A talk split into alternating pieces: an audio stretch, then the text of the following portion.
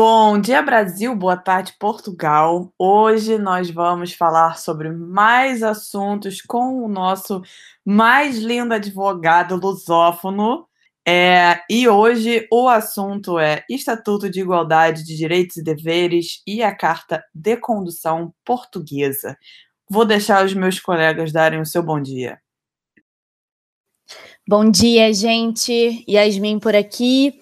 É, eu queria só deixar claro sobre esse assunto que eu abri uma caixinha de perguntas no meu Instagram é, para saber o que, que vocês, né, que seguem a gente, querem saber sobre esses temas. E a principal pergunta que veio é: o que é isso? Então, eu acho que o episódio de hoje vai ter muita informação útil para muita gente. Né, Edu, se apresente. Olá, pessoal, tudo bem? É, bom, é um assunto que talvez os brasileiros não tenham muito conhecimento ou não saibam da existência dessas modalidades de estatuto de igualdade firmado entre os dois países. Então vamos começando pelo começo, que é o estatuto. O que, que é o estatuto, Eduardo? O Brasil e Portugal têm diversas legislações e acordos e tratados de amizade, até pelo histórico dos dois países. Brasil e Portugal, eles possuem diversos tratados de amizade e legislações de benefícios mútuos. Um desses tratados é o Estatuto de Igualdade de Direitos e Deveres e o Estatuto de Igualdade de Direitos Políticos. Primeiro, o Estatuto de Igualdade de Direitos e Deveres é concedido aos brasileiros ou portugueses que residam em um dos países. O que isso significa? Que o brasileiro residente em Portugal poderá solicitar e gozar dos mesmos direitos e deveres que um cidadão português. E também o cidadão português residente no Brasil pode ter os mesmos direitos e deveres de um cidadão brasileiro. Já relacionado ao Estatuto de Igualdade de Direitos Políticos, é concedido também aos brasileiros e portugueses residentes nos, no, em um dos países, certo? Que reconhece os direitos políticos para que esses cidadãos possam ter direito a voto e a se candidatar nas legislaturas. Por exemplo, um brasileiro residente há mais de três anos em Portugal poderá votar, exercer esse direito ao voto na, no seu conselho de residência. Uma pergunta, Edu. A pessoa pode votar para todas as instâncias de poder em Portugal ou ela só pode votar para, por exemplo, o que seria, eu não, nem sei como é que é aqui na verdade, mas o que no Brasil seria, sei lá, um prefeito ou um governador? Bom, ele poderá votar no seu conselho, no representante do seu conselho. Falando um pouco especificamente do direitos e deveres e não do político, quais são as vantagens de solicitar ele? É, além de você ter um tratamento nos órgãos públicos como um cidadão português, há a possibilidade da emissão do cartão cidadão, que isso te abre algumas portas no, nos atendimentos em Portugal, possibilidades de descontos em universidades. O brasileiro poderá, inclusive, por exemplo, solicitar assistência judiciária é, em Portugal. Outro benefício muito importante que atinge os estudantes, o estudante brasileiro que tiver o Estatuto de Igualdade de Direitos e Deveres poderá pleitear descontos nas universidades, pagando os mesmos valores que um nacional português.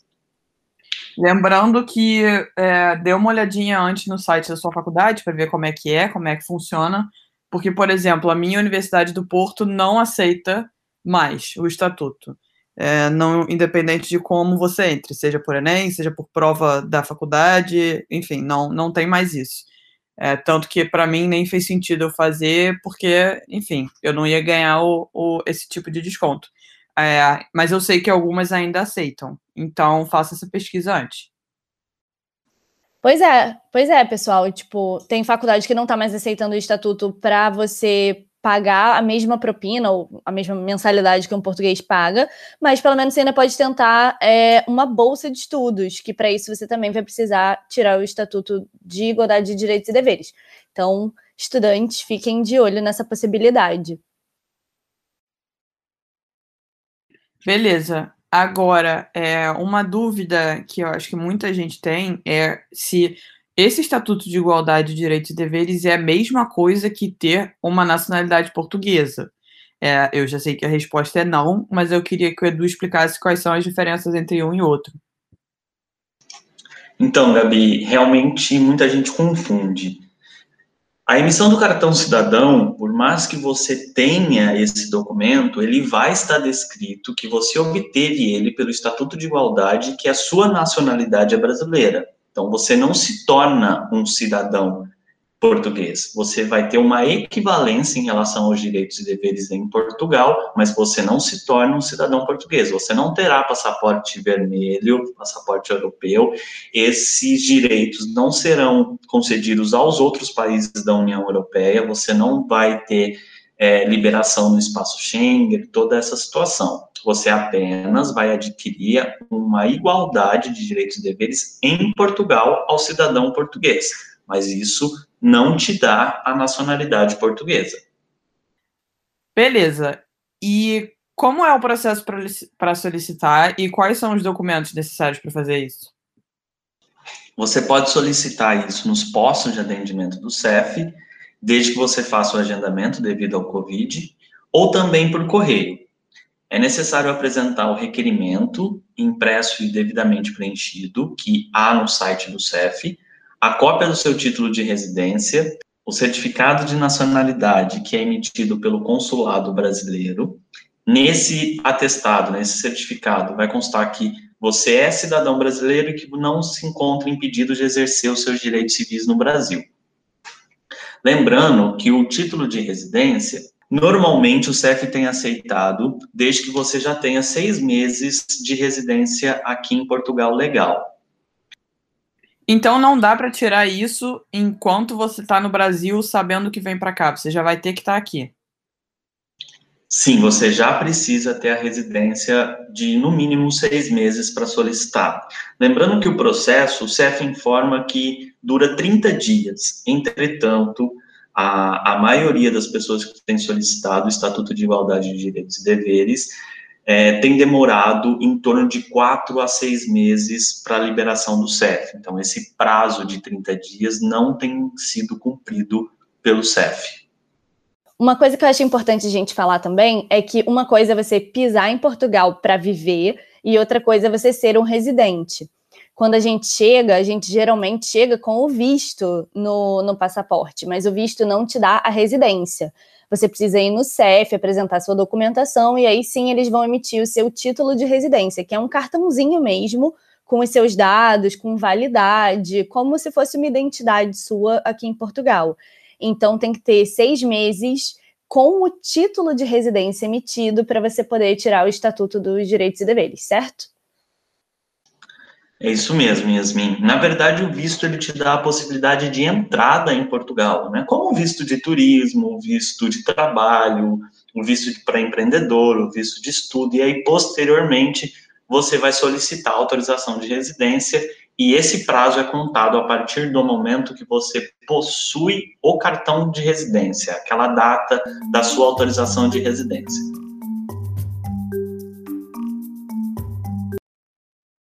Maravilha, Edu. Então vamos lá.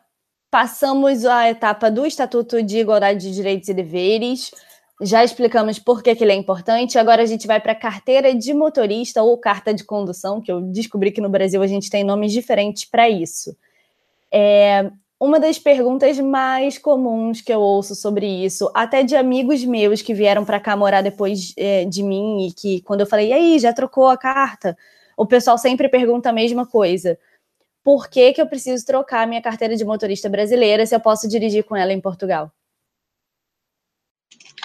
Bom, se você vier a Portugal como turista ou por um período curto, não há necessidade. O brasileiro ele pode dirigir com a sua CNH brasileira pelo período de 180 dias em Portugal, sem a necessidade de trocar pela carta de condução portuguesa. Entretanto, se você for residir em Portugal por mais tempo, aí há necessidade sim de realizar a troca. Qual é o prazo que eu tenho para fazer essa troca? Bom, você pode dirigir, né, com 180 dias com a CNH brasileira e depois você tem até dois anos, esse prazo foi estendido, então hoje é de dois anos após a emissão da sua autorização de residência. Mas isso significa que pode viajar com a minha brasileira durante dois anos? Não, você pode usar a sua brasileira por 180 dias. Depois de 180 dias, você não pode mais dirigir com a, com a CNH brasileira. E aí, depois que a sua autorização de residência é emitida, você tem o prazo de dois anos para realizar a troca para a carta de condução portuguesa, mas isso não quer dizer que você pode dirigir esses dois anos com a CNH brasileira. Mas aí são só 180 dias. Mas aí se passaram dois anos, eu preciso fazer do zero, então.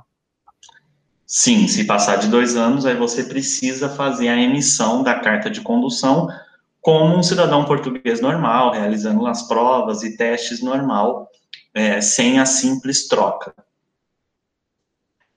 Tá bom, então vamos evitar, né, gente, ter que tirar a carteira de motorista duas vezes na vida.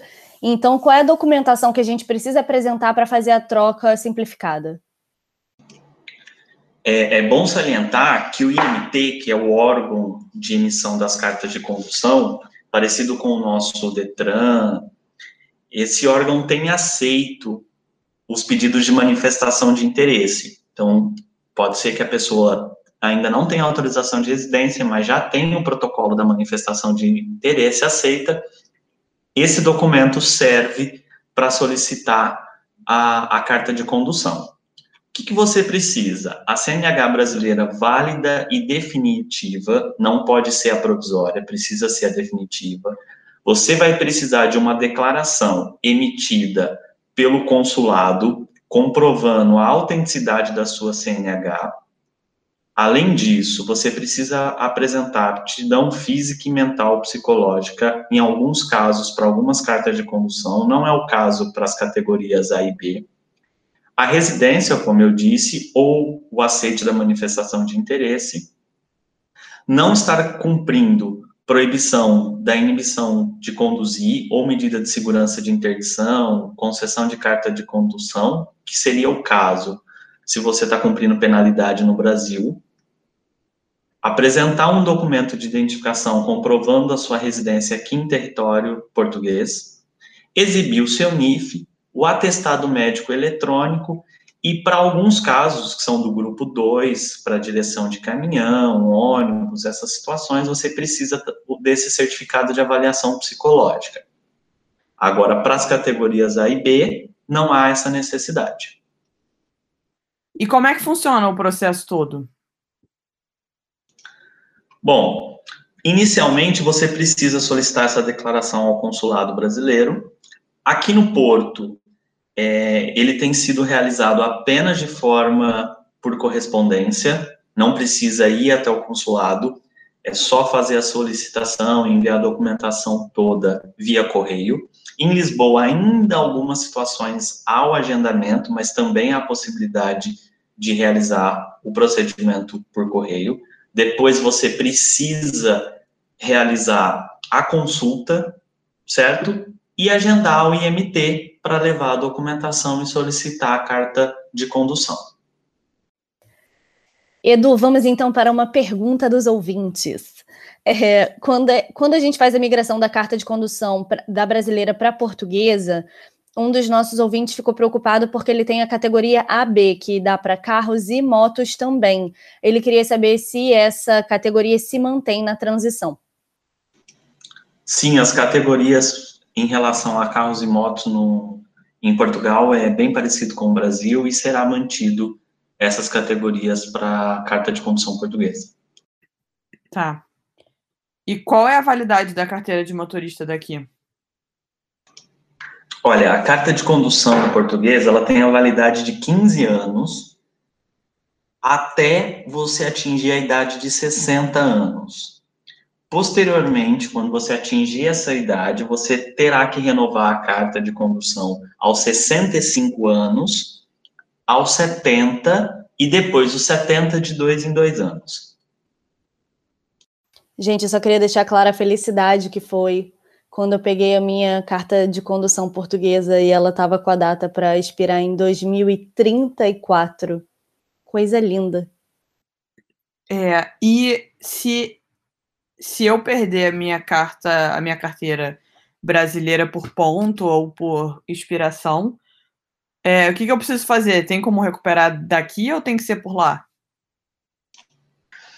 Olha, é, como eu disse, o documento ele precisa, a carta precisa estar válida e precisa ser a definitiva. Ou seja, se a sua CNH não está válida, seja por pontos, é, seja por outros tipos de penalidade, ou por ter passado a data de validade, esse documento não será válido. Você não vai conseguir realizar a troca de condução portuguesa.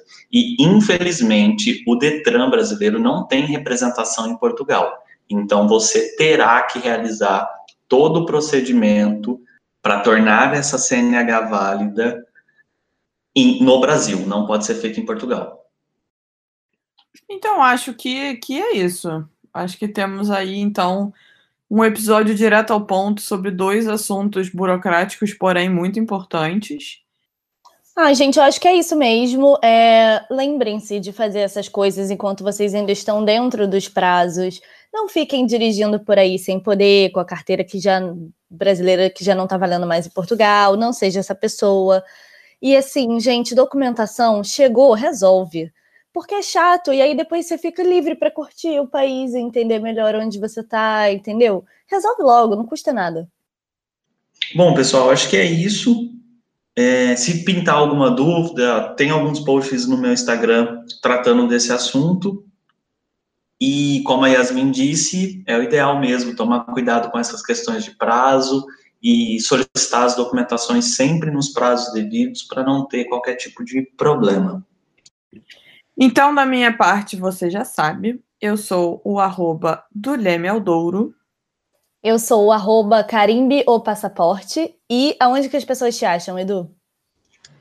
Bom, podem me encontrar no Instagram adv.jeduardorosach ou no nosso site www.chavanzibraga.com.br. E até semana que vem, pessoal. Até. Até mais, pessoal. Tchau, tchau.